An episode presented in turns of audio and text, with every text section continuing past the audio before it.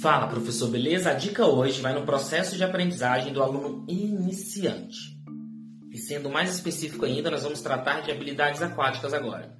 Antes de eu iniciar o trabalho de aplicação da técnica do estilo, eu tenho que me preocupar primeiro com o ganho de habilidades aquáticas que esse aluno vai ter. Quanto mais estímulos esse aluno tem, né, que eu coloco para ele durante as aulas, maior é a facilidade dele desenvolver uma técnica mais apurada no futuro. Então eu tenho que fazer com que esse aluno sinta a água de várias maneiras em várias posições do corpo. Eu tenho que estimular um número maior de alavancas ali na fase submersa número maior de movimentações e alternâncias de posição com o corpo desse aluno, para que ele sinta facilidade, por exemplo, quando for iniciar o processo de aprendizagem da respiração lateral do crawl, que eu considero ser a parte técnica mais desafiadora estar tá ensinando e aprendendo também para um aluno iniciante quando a gente fala do nado crawl. Respiração lateral do nado crawl, para mim, é um movimento técnico de extrema complexidade para um aluno iniciante. Então, se eu estimulo esse aluno no início da fase de aprendizagem